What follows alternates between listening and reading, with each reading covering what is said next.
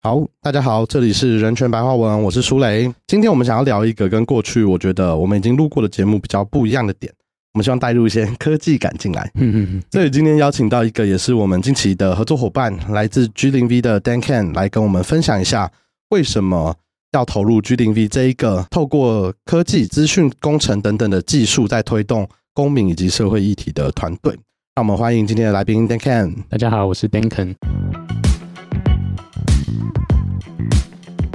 我想这就是我投入 G 零 V 社群的主要原因了哈，因为我们可以想象啊、过往科技圈的人，因为他更容易赚钱，他整个资本主义的发展使得科技巨头化啊、不管是 Google、Facebook 这些公司，他们都可以很快的茁壮。所以有很多工程师，他们如果也只追求薪资的话，他们一定会进入这些巨头，然后去单纯在里面写程式，嗯他不会去思考，或者说他们即使思考，可能也很难去关注在他工作上的事情，关于人权，关于各种他可能关心的人文议题。所以我觉得应该说，有比较多的科技人在这几年意识到这些问题之后，他可能会离开巨头，离开这些公司，然后去踏入其他他原本不熟悉的领域。我觉得这几年很多，比方从美国回来的硅谷工程师，他们可能自己开 podcast 去讨论各种议题，或参与 G 零 V 的社群。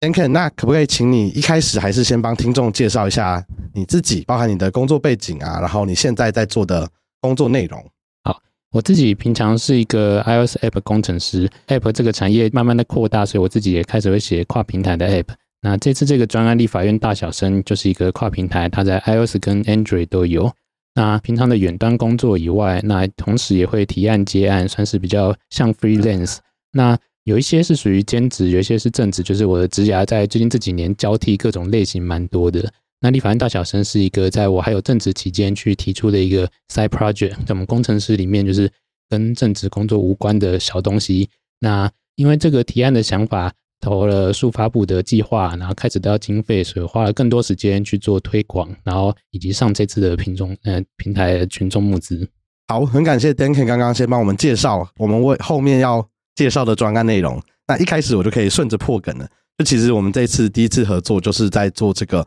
立法院大小生 App 的开发的群众募资专案。是那前面来自的这个一开始计划的方案是，数发部今年有推一个叫做“公益一百”的募资，呃，平方募资的一个提案的算大赛或是提案的一个计划。是是，然后立法院大小生这个 App d a n k a n 这边就有顺利进去以后，我们就发现，哎，他跟法白想要做的事，我觉得是蛮接近的。特别是大家都知道，我们所谓的呃权力分立里面啊，立法者的角色对于各种议题啊权益的推动很重要，但是大家很常没有一个好的管道，知道立法委员到底在立法院工作的时候讲了些什么话，或是他到底有没有好好在质询。嗯，所以这个 app 呢，就是希望让大家有一个更便利的管道，或是可以建立自己，例如你关注的委员关注的议题，能够更方便的看到我们这些亲爱的立法者们到底有没有真的把他们当初讲的证件啊，或者最近在咨询的议题带入他们的工作内容当中。所以这个呢，我们就会在我们到时候的节目资讯栏位里面置入我们这一次的群众募资连结。虽然它已经快要结束了，但是我觉得这个计划它值得被更多人参与。当然，我们也希望它有更多经费，能够让呃团队这边好好把它的功能开发的更完善一点点。嗯哼哼，那回到今天节目的内容啊，呃，为什么我们想要来讨论这一集的原因，是因为在做人权白话文的过程里面，我开始用更多除了法律或是公约以外的角度去看人权这件事情。嗯我就觉得接下来科技跟人权之间的关联性好像会是越来越多、越来越多是，的交织在一起。然后在台湾，大家应该都知道，就是 G 零 V 从成立以来，其实都一直试着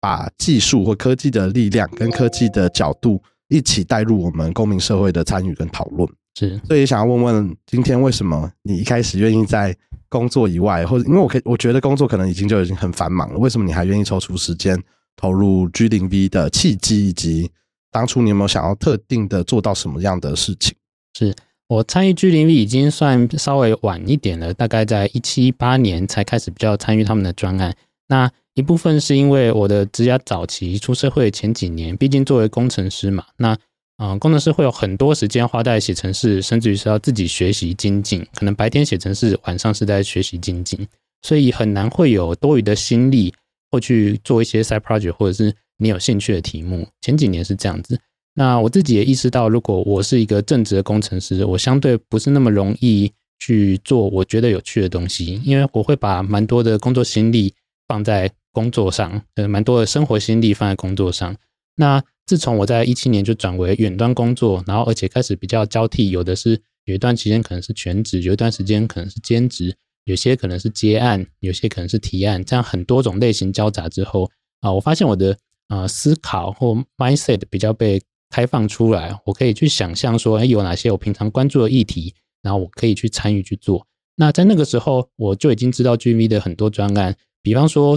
嗯，早期最有名的专案当然是他们的嗯预算的视觉化。那这个东西的特色是，政府以往会觉得这些政府预算是他们去审就好，立委去审就好，好像民众不用关心，不用知道每个部会分了多少钱。G 零 V 的人就会觉得这东西是可以让公众被看到的。它具有公共性，所以他们做了视觉化。那另外一个是蒙点，也就是教育部国语词典的另外一个比较好看的界面。那我自己因为也会写作关系，所以我也很常会查字典。那教育部的字典原本的界面真的是很不好用哈，尤其是你想要扩的某一个特定的词汇，它的连接就是没办法一个词汇对应一个连接，然后界面也不是很好用。所以当时蒙点这个界面也给我一个很大的启发。它跟立法院大小生的关系也很密切，就是我说在精神上。很密切，我们试图就是用一个更好用的界面，去让这个功能可以被更多人使用。所以我那个时候就知道 G 零 B 这个社群，然后也很有意愿去参加。只是一直到我的职涯开始做调整，我已经觉得我自己可以独当一面的，我可以主动的来提专案，主动的做 side project 之后，我才进入 G 零 B 这个社群，然后去发想各种可以做的。那你可不可以帮我们简单介绍一下，就是在 G 零 V 这一个？它其实不是那么官僚，或不是一个有很明确阶级的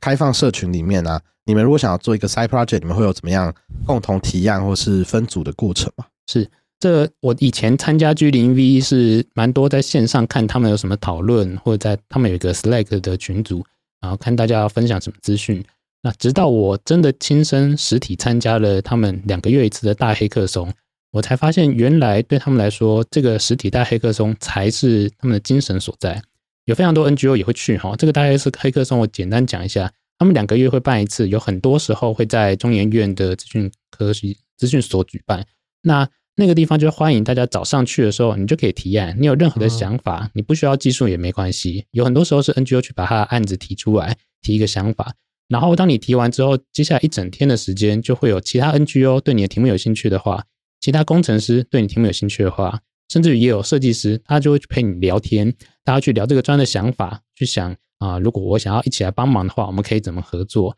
然后到下午会有短讲跟成果发表，就看这一整天大家谈出什么结果。所以这个实体黑客松是我最推荐进入 G 零 V 这个社群最好的方式，甚至我觉得到现在都还是。那这很有趣，因为在所谓的开源社群，也就是我们工程师的这个社群里面。虽然有很多资讯是在网络上找得到，但也因为它东西很多、很繁杂，相对不容易整理。我们资讯都是公开，但你如果找不到的话，就相当于说啊，可扩及性就很很不好嘛。所以实体黑客松是一个最有效的方法，你直接去认识这些人，认识这些理念，然后去谈你们想要怎么合作。对，所以这个黑客松是我最推荐的入门管道。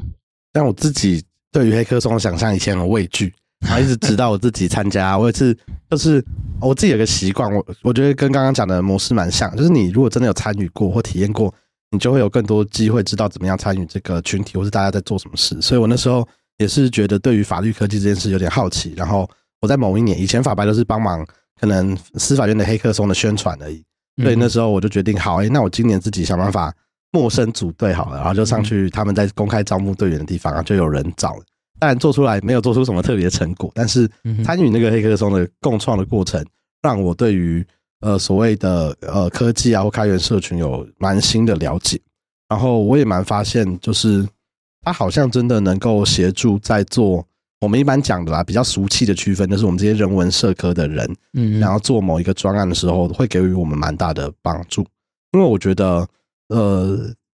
在开源社群里面，它比较接近我心中对于。Maker 或是做专案的想象的一个重要环节，就是你们好像可以实际做出一个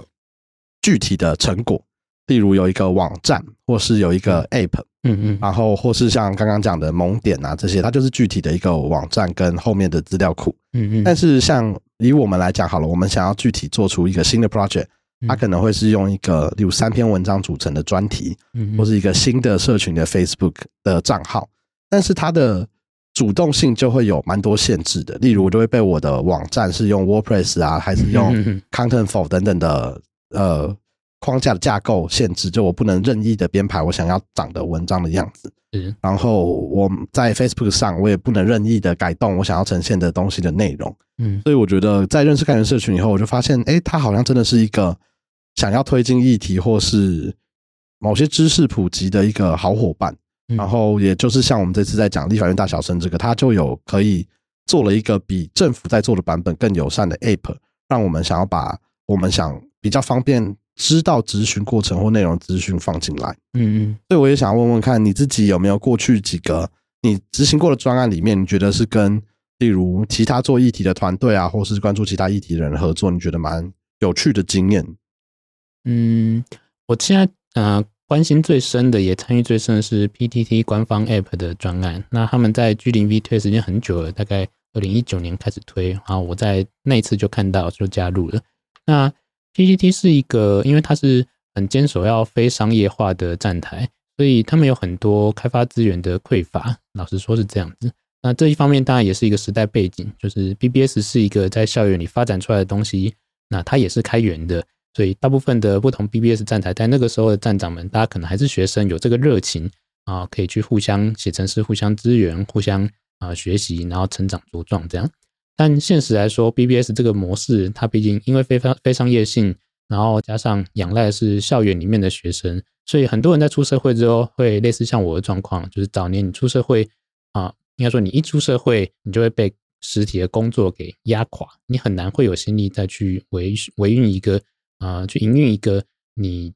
觉得有价值的专案，但它赚不了钱，对，所以嗯，我自己对这个专案有兴趣，也是因为我觉得 P P T T 是具有公共性的，因为它并不不会，它很难被商业力量所左右，它没有演算法，所以上面所有资讯都会任何人可以贴。那有很多的权利是源自于社群里的志工或是版主们去去管理的，所以它当然有很多限制。就比方说，我们也希望它的系统可以慢慢的增长，让啊、比方说加入 AI 去协助判断某些内容的真伪等等的，它其实有很多的想象。但因为原有的 BBS 的技术的限制，使得它很难去运用现在 Web 上常见的技术。所以这个专案的核心目的就是希望把原始的这 BBS 技术过渡到我们现在 Web 工程师常用的这些技术，我们去建立一些基础的架构，让它可以 Web 化。那这个 Web 化不是说你现在看到 PPT 的网页版、呃阅读版这样子而已，而是希望它在网页从最底层的资料层、API 层，然后乃至于它的网页版可以实际用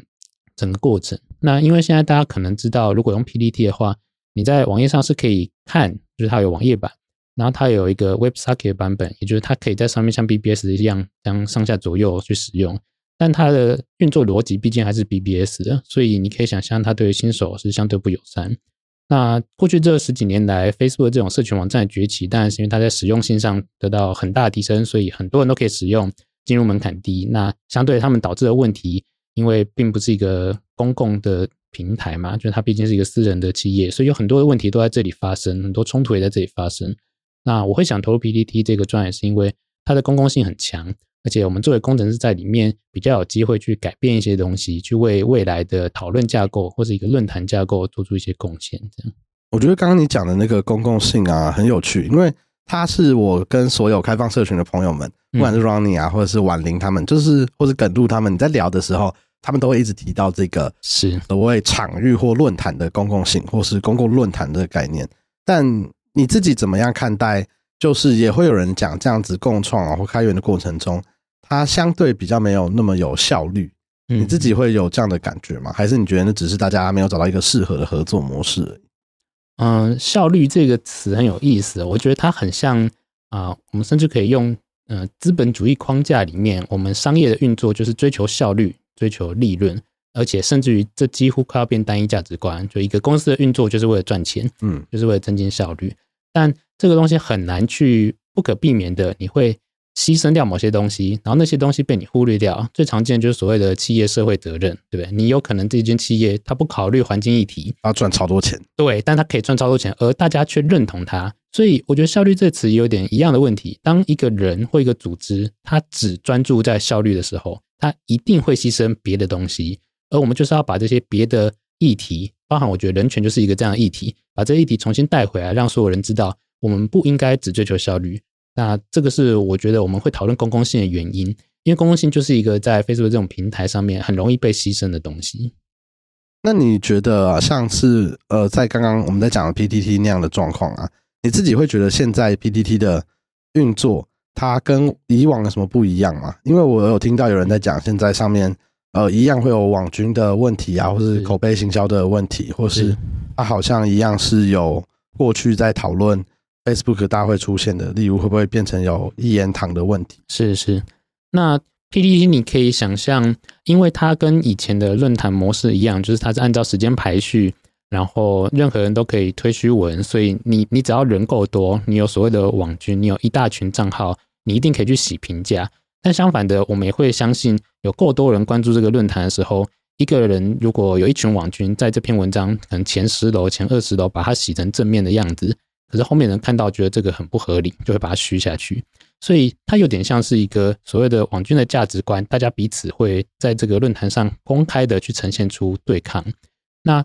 这个对抗当然有很多时候会被操作，尤其它是一个相对小议题，或者是相对啊混杂的议题，它有可能同时有正面价值观、有负面价值观、有不同的阵营的想法。我觉得它本来就很容易很乱。那但是 Facebook 提出的解法，他们用演算法来排序说你有兴趣的议题或热门议题，它又导致了别的新的议题，对吧？因为啊，你让使用者观看的权利被平台掌握，那平台去决定哪些事情是重要的，哪些价值观是重要的，那这反而是另外一个我们现在尤其讨论人权讨论。这些议题会更在乎的，所以我觉得 PPT 它的问题在于它的原始性一直没有被改善。那这个原始性是什么意思呢？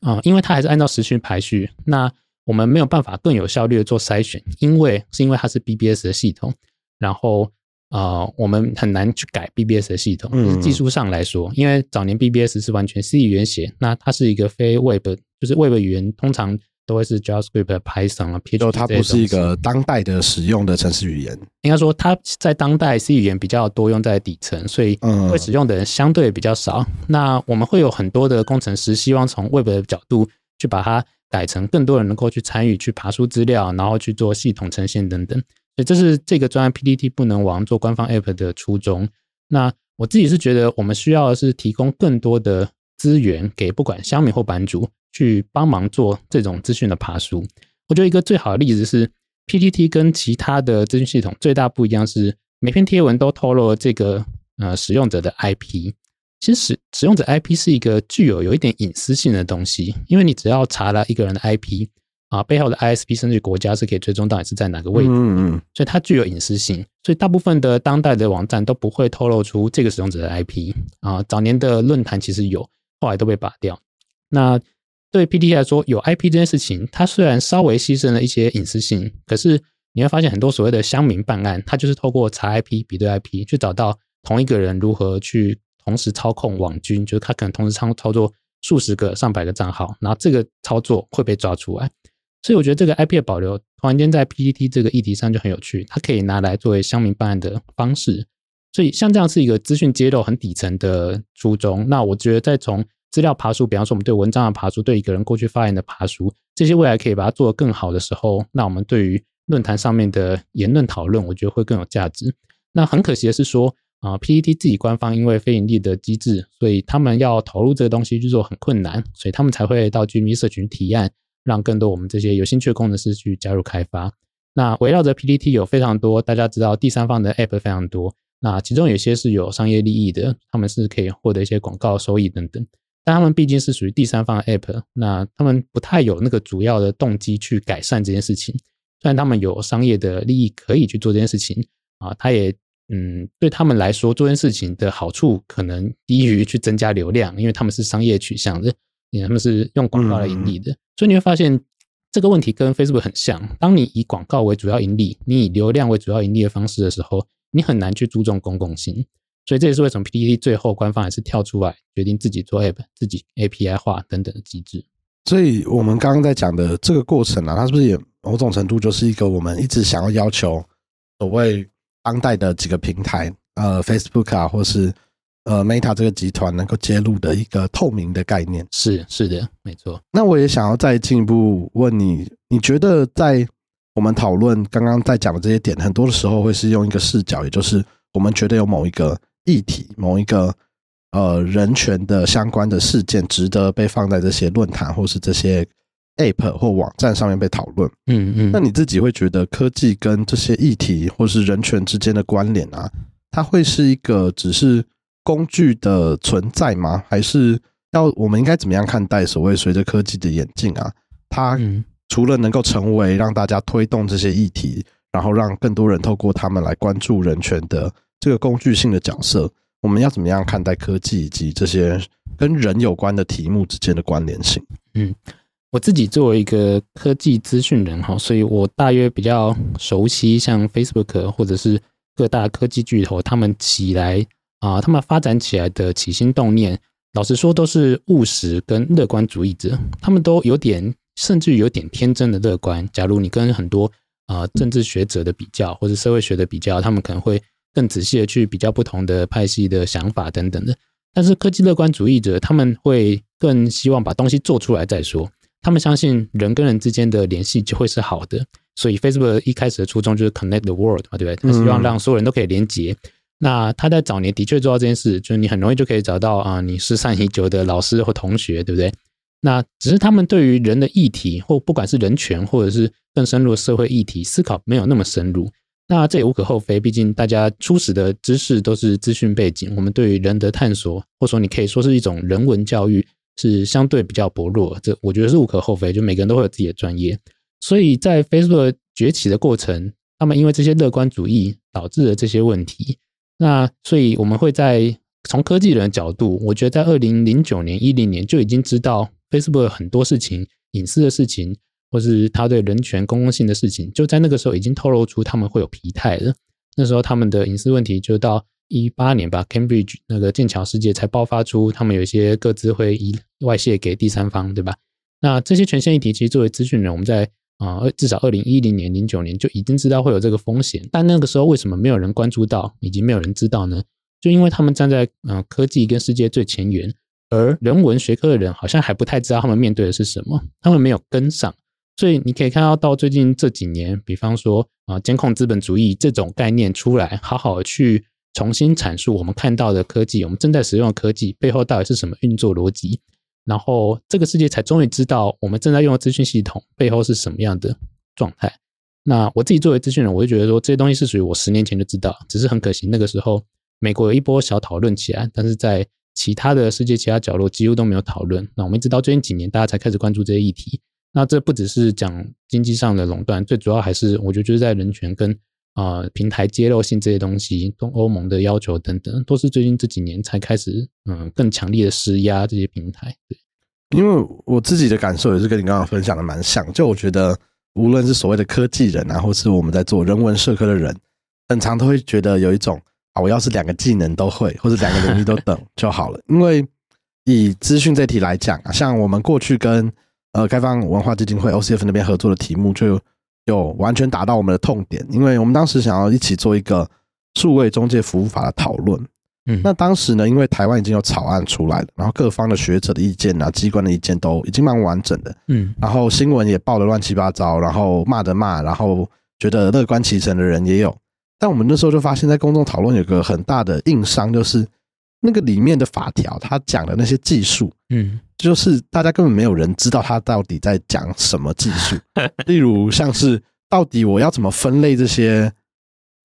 平台，就是什么叫做超大型平台，是大家很好理解，它就是超大。但是其他的，像是我们想要规范的，什么叫做点对点之间的服务，什么叫做快取快取存取系统等等。这些对于我觉得非这些相关科技或资讯工程背景的人，他本来对这个名词都不熟悉。是，可是你回到我们政府做的立法说明里面，他对于这些词的定义，你反而看完以后就会觉得，嗯，我好像又需要更查更多资料资料。所以那时候我们的合作方式啊，也就是刚好我们本来就一直有在关注一些包含隐私外泄啊等等的题目，都跟 OCF 合作，所以那时候就找他们一起做了一个，我就说我们要做一个专题，而且我们有个研讨会。嗯但最前端，我们可不可以先做一个小词典？嗯嗯嗯，然后就是我们做了一系那篇文章里面就把蛮多我们觉得法条里面的专有名词，然后放到就是一个一个做解释，然后我们请 OCF 的伙伴们帮我们补充，就是这个解释除了我用文字说明以外，你帮我补日常生活中的案例。像他们那时候的做法就会直接说，哎，你看 Line 哦，有这么多服务，但其实每一个服务会对应到这个法规里面不同的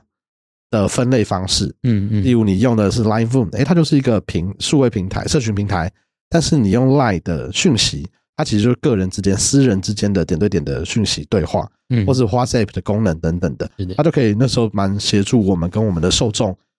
具备一个基础的了解这个法规里面关于科技相关的知识。但我觉得回到科技端这边，我觉得也是蛮多人觉得，我有跟其他工程师啊或者聊过，他觉得他们日常会接近到的技术，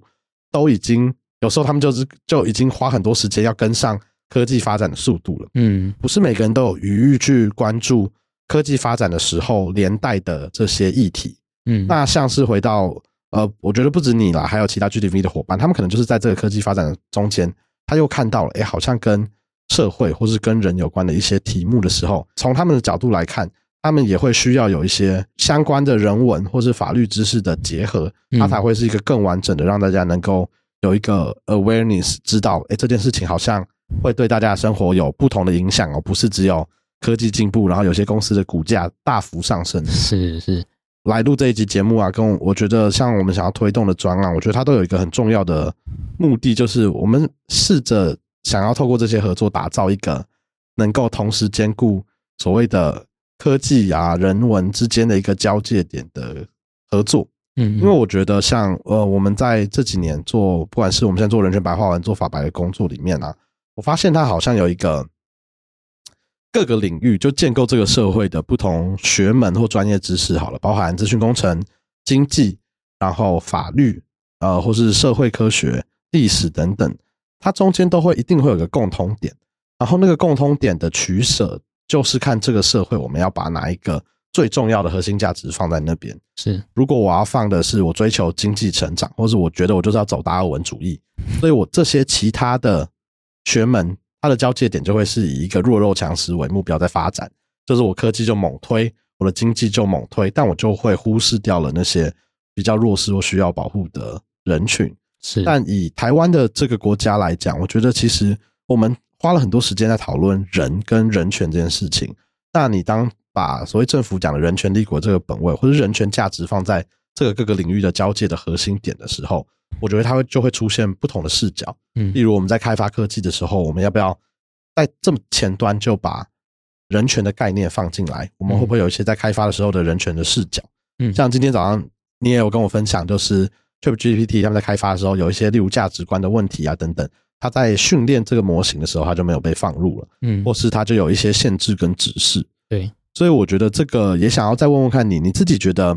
像这类型的包含跨组织啊、跨领域的合作，你觉得这样的专案啊，它会不会有一个你自己心目中最理想的运作方式的一个共创或合作的流程，而不是单一专案的结果而已？是，我想这就是我投入 G 零 V 社群的主要原因了哈。因为我们可以想象啊、过往科技圈的人，因为他更容易赚钱，他整个资本主义的发展使得科技巨头化啊、不管是 Google、Facebook 这些公司，他们都可以很快的茁壮。所以有很多工程师，他们如果也只追求薪资的话，他们一定会进入这些巨头，然后去单纯在里面写程式，嗯他不会去思考，或者说他们即使思考，可能也很难去关注在他工作上的事情，关于人权，关于各种他可能关心的人文议题。所以我觉得应该说，有比较多的科技人在这几年意识到这些问题之后，他可能会离开巨头，离开这些公司，然后去踏入其他他原本不熟悉的领域。我觉得这几年很多，比方从美国回来的硅谷工程师，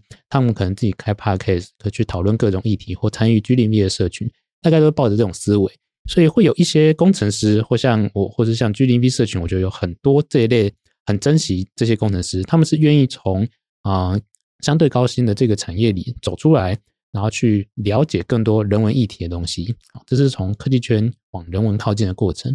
然后过去这几年，因为人文圈或说政府监管比较多人文背景的人，也因为这样必须去理解科技的一些议题或者是技术的一些名词。我也可以想象，这本来就蛮难，因为即使是在美国，比方说对苹果或 Google 的反垄断案，他们也都需要让法官去学习去解释这些名词背后的意思。对，所以这个沟通，我觉得它确实很困难，因为它是跨领域，而且是跨很远的领域。那我自己的想法就是。从人文社会领域，我们当然会尽量希望有更多人去关注现在科技在发展的议题。所以，比方说 ChatGPT 或者说 GPT 这个大型语言模型发展起来，大家很快就关注，很快就发起各种讨论啊，担心它的各种可能风险议题。这个就是一个我觉得人文议题很快追上科技发展的一个好现象啊。另外一方面，就是科技慢慢往人文靠近一点，也就是 G 零 V 这个社群，我觉得这是另外一个我们很努力希望去让。两边的交流可以更多的点，这样。那你自己有没有觉得在做所谓跨领域的跟人之间的沟通啊？例如，因为大家都会很常听到有一些刻板印象，就是啊，你们工程师都这样啊，或是你们工程师都是什么什么粉，然后你们法律人都怎样怎样，然后你们这些学人文社科的都怎样怎样。你自己在和实际合作，因为我知道 G 零 V 有很多，他可能是做台湾研究啊，做其他不同研究人一起在共创。你自己觉得在这个沟通过程中有哪些？你自己出乎你这些刻板印象以外的接触嘛，或是你觉得有一些真的是嗯，大家的因为专业训练的不同，真的是脑回路有一些要花一点时间能够顺利对接这样。我自己因为一直都我对人文社科有兴趣，只是没有往这个领域走。然后我早年对科学有兴趣，后来对写程式有兴趣，所以我本来就对蛮多的领域都有一点涉猎。所以在跟不同领域聊天或是合作过程，我遇到阻碍是相对少，但是我也可以理解，因为啊，比方说我跟人文社科人领域聊的时候，他们可能不理解科技的东西，我就去想一些解释的方式给他们，或者是有很多工程师，他们只会工程师的语言，他们只有办法去讲那些啊技术理解的东西的话，我就会要翻译成另外一种语言给他们。所以我觉得这个立法院大小生这个专，或者是法律白话文这个运动。我们都在做类似这个中介的角色，去做不同领域之间的沟通。嗯，那这件事情的确困难，但是也有人能做。我觉得像我们会坐在这里聊这些，就是因为我们对这个议题有兴趣。我们希望让这两边不同的人都可以在一个平台上有机会可以对话。如果有听不懂东西，没关系，我们两边都稍微略懂的，我们可以帮忙沟通，帮忙理解。那我觉得这是在近代专业化之后的，算是。问题吧，就是当领域太专业化，大家反而不关心自己专业化的东西，只关心结果的时候，你就很难去在过程中沟通。对，比方说，啊，像生产履历这种东西，产销履历这种东西会起来，也是因为我们希望让消费者更明确知道你的食物是怎么产出来的，对吧？所以这些啊知的权利，我觉得它就是人权的一部分。然后我们希望透过要求让科技这边的人去知道这个权利是重要的，从一开始就要尽可能有这些 mindset，从人文领域的角度。我们希望这个东西你要尽可能的去理解，在不同的专业领域有不同的制成，你如何去应用过去，嗯，这个也是属于政府啊，或是民间组织都很努力在推动的方向。跟你讲，我觉得这题老实说，我觉得应该没有人敢说他现在已经有一个很好的解答了。是啊，因为就我觉得这个过程中，对于我们，我觉得或者其他组织来讲，一定也都很我觉得有趣，但一定也辛苦，因为你想要让你在乎的事情跨出更大的同温层，或是让你的同温层变得更厚，你就需要。一直跟不同的人沟通，想办法交流，或你学会他在乎的事，或是你找到你们两个在乎的事之间的这个交叠，是我觉得它会是未来一个当代你想要沟通任何议题不可或缺的一点是，因为你如果单纯在讲，我觉得知识的鸿沟或是资讯落差这件事，呃，不管是从人文的角度来看，或是科技角度来看。我觉得它应该都是会被降低的吧，是，就是大家取得资讯的成本啊，跟速度都大幅的速度提高，成本降低，所以你单纯想要靠知识的落差来碾压，然后让别人都听你的，我觉得他已经不太可能。对，所以有更多的交流啊，我觉得特别是在，呃，我还是对台湾蛮乐观的状况的其中一个点是在于，我觉得台湾的民间团体或是民间的组织是很有活力的，而且非常多元。对，真的。就我我觉得 G 零 V 一定也有感受到，因为我光看 G 零 V 的专案，你就发现，嗯，他们一下在做什么水域监测，然后一下在做议会观察，他其实就可能一年也是合作二三十个不同的 NGO。对，那我们法白自己在这几年跟更多不同的组织合作以后，才发现，哎，其实大家关注的领域都很不同，而且受到有人在投入的领域比我们原本想象的更多。嗯，那在这个共创的过程中，我觉得这种组织一起学习或是同样的成长啊，我觉得在人文社科领域慢慢也会有把所谓一般在讲资讯工程比较常见的开源啊，跟跟一个小组共创的流程导入，会是一个我自己对未来蛮期待的，就是觉得希望有更多人一起来投入，像跟 G 零 V 或是你这样的科技人合作，我觉得对于组织有一个好处是，你们都能够真的，我有时候都会笑，就觉得你们像是大家的那个许愿小精灵，就是我今天大家都会想说，哎，我有个计划想要做怎样怎样，我要资讯视觉化网站，然后就会丢回来给给小组这边，哎，你们如果有兴趣的话，就会有人慢慢去协助大家。实现嫁出一个成果，嗯，那我觉得那也是一个很多组织未来如果有真的有机会的企划，因为我知道像公益一百这个专案啊，未来应该还会有很多不同类型的，所以大家如果自己找到一个 team 啊，然后在像是城市啊，或是工程这端有找到像我们这次这样立法院大小生的不同的混合合作的时候，我觉得它都会是一个呃更多可能性的开端了。是因为如果以民间组织来讲，我自己连法白现在也是，就是我们还是没有内部的工程师跟嗯呃开发人员，是因为它就会是一个固定的成本，所以如果你前期要为了一个某个一年或是先是实验性的专案投入的话，对很多组织来讲可能都会蛮却步的。对，非常多 NGO 都不会有自己的资讯工程师啊。那嗯我觉得这比较像是一个产业发展的脉络，因为现在嗯、整个资讯业的资本主义化、资本集中化实在是太密集了，所以工程师们永远可以找到很高薪的职位。那他们要愿意来参与这些偏公众议题的话，一定是自己很有心愿、很有意图，然后甚至他自己的工作职涯都会有所调整，他才有可能来参加。所以这也是为什么我说，我觉得 G 零 V 社群这个这是一个很珍贵的社群。然后像你刚才讲的那个 许愿小精灵呢，其实这个这个概念我们在 G 零 V 社群里也会有，就有时候我们会缺题目，所以我们真的会很鼓励 NGO 来提案，因为你可以想象嘛，当一群工程师们想要走出来关心社会的时候，他不一定真的那么了解社会上有哪些议题。所以，当所谓 NGO 来提案、来提供想法，虽然你会觉得好像是在找工程师、找小精灵帮忙做，但更重要的是，你提出你的价值想法，我们因价值而聚集。当我认同你的价值，我当然就愿意帮你一起来做这些事情。所以，我觉得这些价值的交流、题目的交流才是最珍贵的。那也是让听众，因为我猜很多 NGO 的朋友们也都会听这个节目，我希望啊，所以想要问问看，让大家有一个 hint，就是看看你自己明年或是最近在关注的有没有哪些特别有兴趣的人权或是议题领域，让大家未来有相近的邀约或是想法的时候，可以来找你谈谈人权跟那个议题，就是不同的社会议题，你有没有你自己近期最关注的或是好奇的面向？我现在很多心力都从立法院大小生这个角度出发了哈，那我觉得也可以聊一下这个背景。我自己是啊、呃公都盟公民监督国会联盟这个 NGO 组织的常年志工，那我对他们印象其实跟 GVB 很像哈，因为公都盟就是在二零零九年左右，他们成立之后大力去推 IVOD，也就是所谓的国会的质询影片都要上网公开等等，他们成功的推到这件事情。然后所以我那时候对这个组织印象就很好，就用这个是一个 NGO 可以去影响政府开放政策嗯，成功案例，对，是一个典范。所以当我开始职涯有所转换，有机会呃参与更多这些议题的时候，我就去当了他们的志工。那中间就经过了我记得有一整天的培训营，那个营队哈，就那个课那一天的课程就在教你怎么查询立法院网站上的资料，然后你就会发现很复杂。我从一个资讯工程师的角度，我就觉得为什么会那么复杂？就它叠加了超多网站、超多系统。那它它非常明显是一个叠床架屋的结果。就比方说，立法院需要资呃，他们需要有哪些法案资讯，他们就做一个法案系统；他们需要有一个 IVO 的影片，他们就做一个影片系统。所以他们本来资料就很多，然后又经呃又经过一年一年的标案去把系统建设起来，所以可以理解他们不得不这样子叠床架屋的弄起来。那我们在自工居然会需要花一天的时间学习用这些网站，我实在很难想象一般民众要怎么自己透过立法院网站找到自己关注的议案，现在在一读、二读、三读哪个位置，或者是他关注的那个立委，他到底最近在讲什么？所以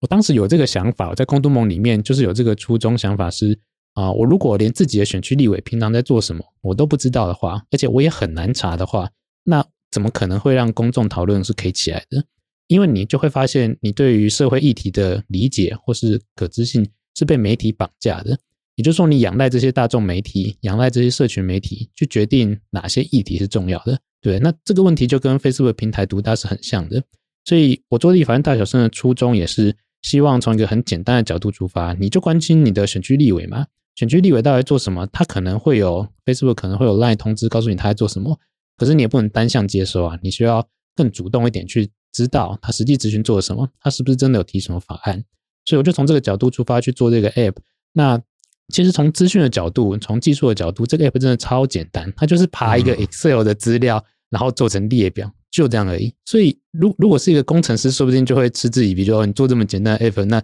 真的对社会有用吗？那我自己的角度比较像减法哲学哈，我从一开始最这么简单的角度出发，然后我们就花很多心力去做这个推广。那这次跟法白合作也很高兴，可以让更多人看到，甚至也认同说，对，你可以从关心你的选区立委或是某一两个政党立委出发，你真的去看，你就会发现有非常多议题是新闻根本没有报道出来的，你知道的时候可能都已经三读通过了。那我觉得这在知的权利上就非常的呃被剥夺，因为不你对于这些法案的进程是完全不知道，你完全相信，甚至交付给明代的时候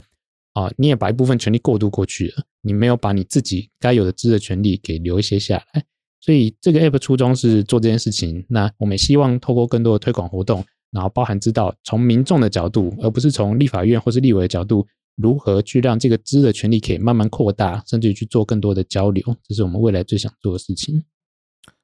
好，因为我觉得刚刚其实已经有提到为什么我们这次要有立法院大小生这个专案了。那我自己也觉得，以我们的角度来讲，确实是，我觉得很多时候不是这些事情大家不在乎，他可能就是真的不知道，然后他没有看到，其实有委员提了，然后他不知道怎么样跟这个大家投票选出来的明代或是我们的国会进行。我在乎的事情的沟通，嗯，所以我觉得这个资讯知的权利啊，其实它本质上就是一个人权价值的展现，就是大家至少要先知道这件事情，我们才有办法去讨论我们想不想要，或者我们希望怎么改变。嗯，我举例子来讲，像我们近年来做的一些研究或是规划，包含了呃，我们以前做过疫情时期的法律，有一些。所谓当时因为疫情所有的例外状况，嗯，它会不会其实有很多人权的侵害议题？那我们就要讨论到的，就会跟我们当时收集的这些数位主机啊等等，它到底怎么运用，以及委员们在国会里面怎么拿这些题目质询卫福部的官员，或是我们从更民间的角度来看，像现在我们想要把酷刑公约施行法赶快推过，就是这个东西应该不会有人今天跳出来反对说，哎，我就是觉得酷刑有大必要性，所以我不赞成。或者有他，即便真的有人在立法院这样讲，我们也应该要看到吧，嗯，等等的。但这些沟通变成是，如果我们有一个更多知道，哎，有委员本来就在关心这件事情了，那在以研究者或者在推动这个议题的民间团体来讲，我们就可以更直接的跟不同的委员办公室来合作，促成我们觉得对于我们这个社会、这个国家来讲是好的政策跟法律推广。嗯嗯。所以我自己也很希望在科技与人权的这个结合啊，透过我们这一次包含立法院大小城这个专案。能够有不同的模式跟不同的尝试，能够一起展现。然后，当然，我我以我们角度来讲，大家很开心这一次可以被邀请一起加入这个募资行销的部分。所以我们在今天的节目资讯栏位啊，我会把这个募资的连接放进去，就希望大家在自己能力所及的范围里面，尽量支持，让我们能够有更多的经费，让大家可以把这个 App 能够完善的开发出来，让它一次到位。那电看这边有没有还有要补充相关专案的介绍呢？这个专案可以发展方向当然很多嘛，那我们也看到很多人在法白宣传的留言下面，有一些会有一些担忧嘛，因为不只是资讯不对称的问题，有很多人会担心啊，比方说你会不会偏颇某个立场或某个政党？那这的确是一个很好问题，就是包含我在思考这个专案发展方向的时候，也会想啊，如果我们要让这个问题最小化、最简单的方式是让工具中立性，对不对？比方说我这个 app 现在之所以这么简单，就是因为。我很单纯的把立法院所有资讯都呈现出来，所以不管你是哪一个政党的支持者，哪个议题的支持者，支持或反对，你都可以用这个工具，所以我们就不会很明确去挂钩选举或挂钩某个政党等等的。那经费来源，我们当然会尽量追求多元化，然后让更多人都可以参与。那我想这个从未来的慢慢推广过程中，会让大家知道，我们比较尽量去谨守这个资讯的中立性，让它工具化。让所有不同的人、不同党派阵营的人都可以受益。我想这才是所谓人权的意义，因为它就是要所有人都平等的拥有的权利跟能力。这样。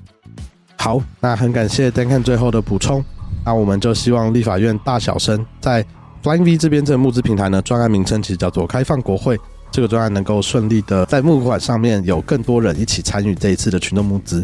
那我们人权白话文就下次见啦，拜拜，拜拜。